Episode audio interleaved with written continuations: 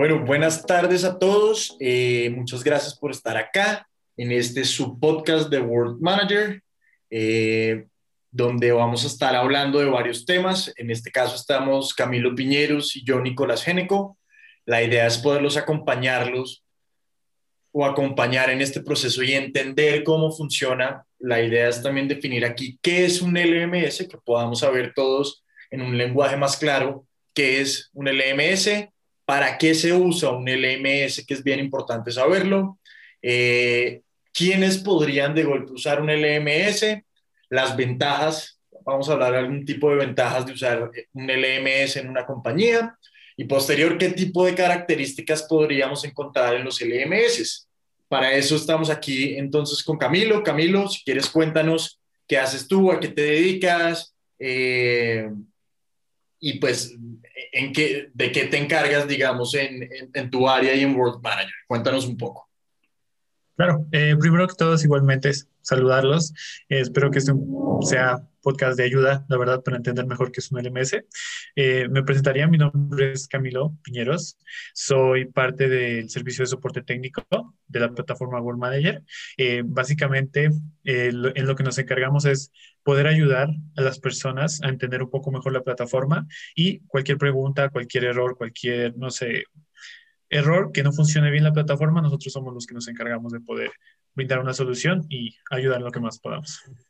Mejor dicho, como quien dice, eres el que está detrás de todas las situaciones y problemas que pueda tener un cliente nuevo o una empresa actual al adquirir un LMS y estás dándole ese soporte, esa ayuda, cualquier pregunta, cualquier falla que encuentren, acuden a ti y de ahí resuelves, digamos, las dudas que puedan tener. Mejor dicho, eres el héroe en esos casos.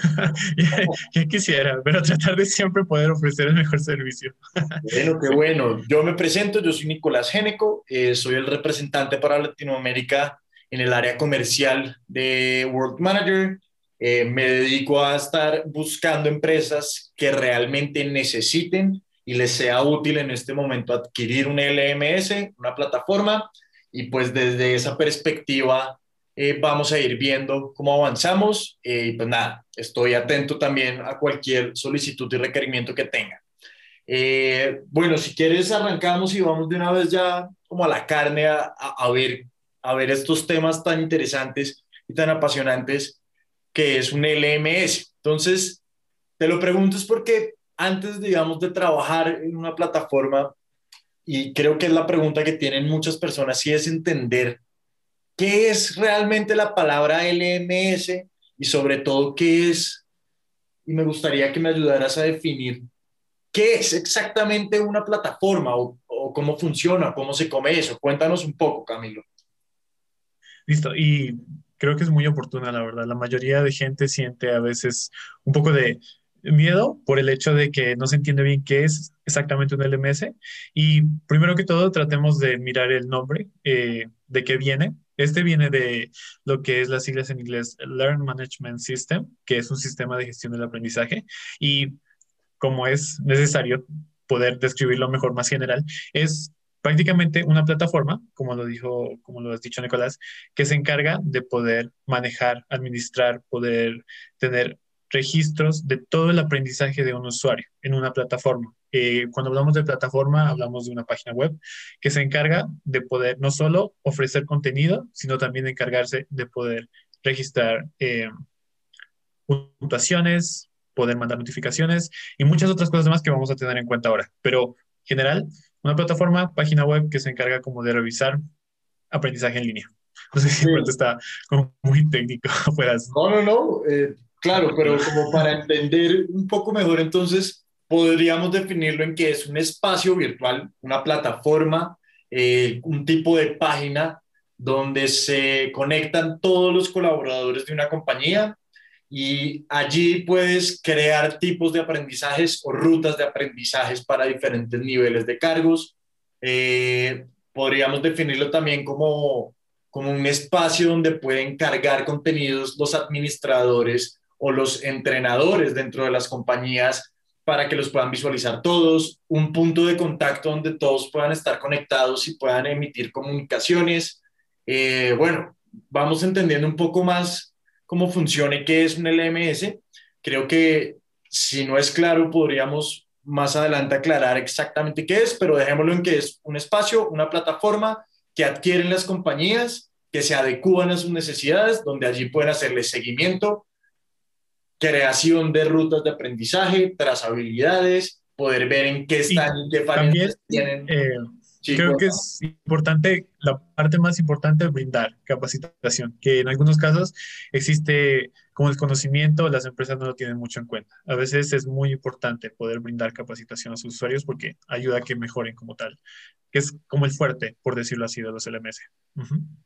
Buenísimo, buenísimo. O sea, como quien dice, es estar en una cultura de aprendizaje constante, estar, poder brindarle y estarle brindando, digamos, herramientas de entrenamiento y de aprendizaje a todos los colaboradores, lo cual pues va a mejorar sustancialmente eh, el performance o el, el trabajo, digamos, desempeño.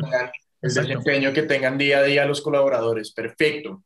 Bueno, y, y sigamos hablando un poco de este tema eh, que me interesa mucho y es ¿para qué se usa puntualmente? Ya hemos hablado un poco de poder entrenar, poder capacitar, ya definimos que es un espacio, una plataforma virtual o una estructura virtual, pero ¿para qué exactamente se puede usar?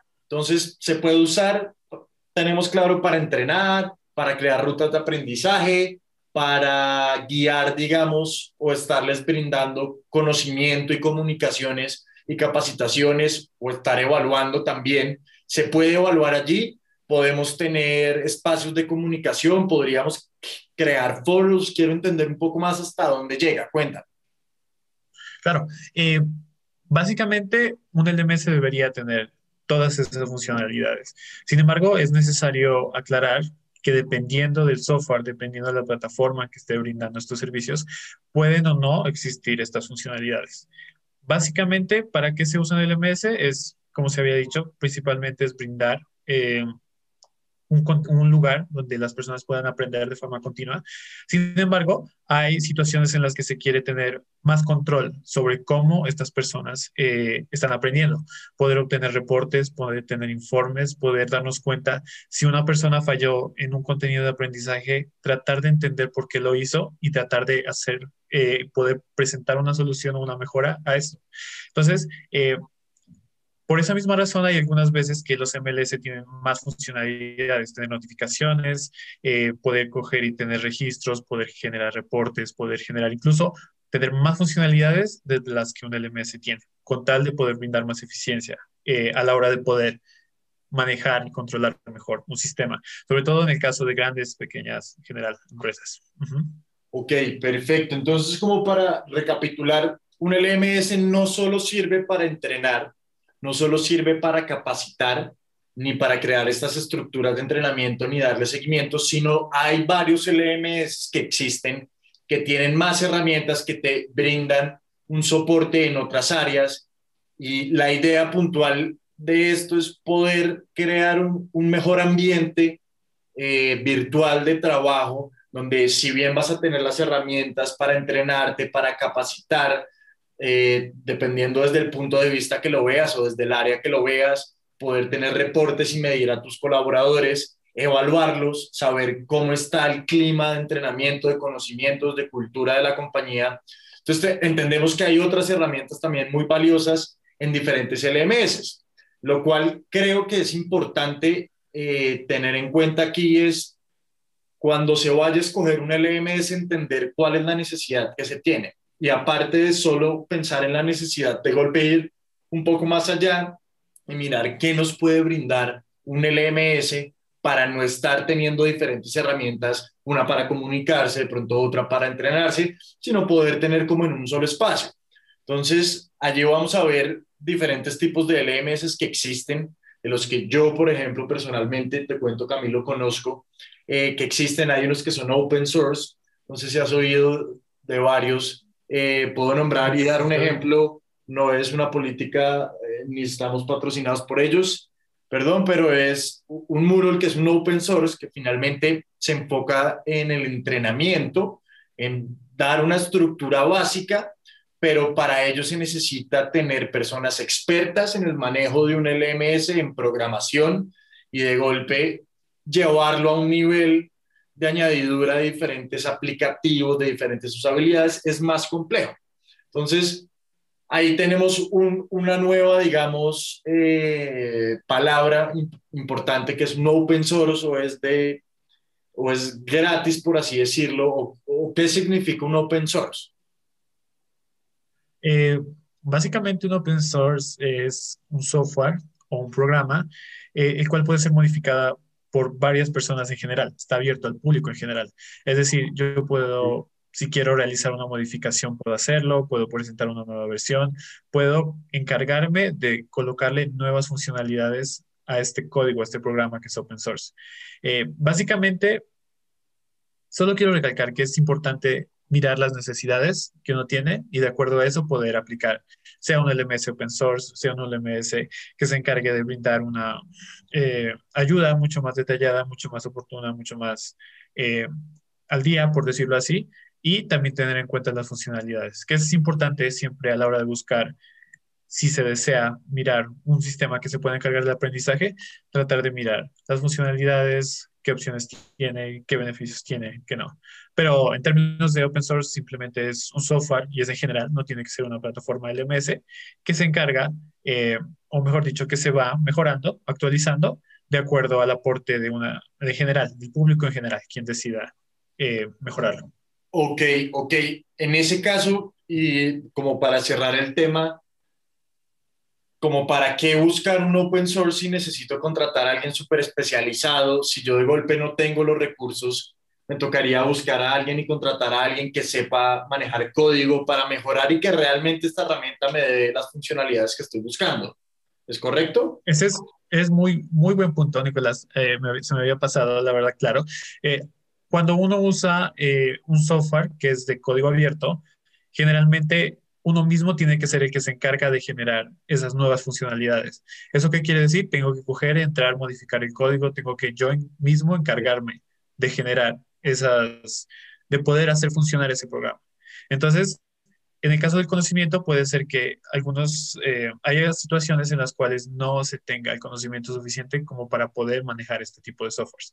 Y por tal razón sea mejor tratar de optar eh, o de buscar un LMS que sea mucho más amigable al usuario y sea mucho más fácil de entender a la hora de poder realizar las funciones en general. Ok, como quien dice, eh, sería mejor tener o buscar una empresa que ya sepa, ya me brinde el espacio, ya conozca y ya tenga estructurado todo eso y simplemente sea más fácil para mí simplemente usarlo y usar las herramientas y no estar eh, creando códigos o contratando gente que podría ser un poco más costosa al final del día. Básicamente, eh, como yo lo pienso, la verdad, personalmente, es mucho mejor poder encargarme de, no sé, de revisar el aprendizaje, de mirar cómo están, en este caso, mis usuarios, eh, reaccionando al contenido que yo coloco, que tener que estarme preocupando, tengo que realizar este código para mirar cómo me, se presenta la información o cómo funciona la plataforma.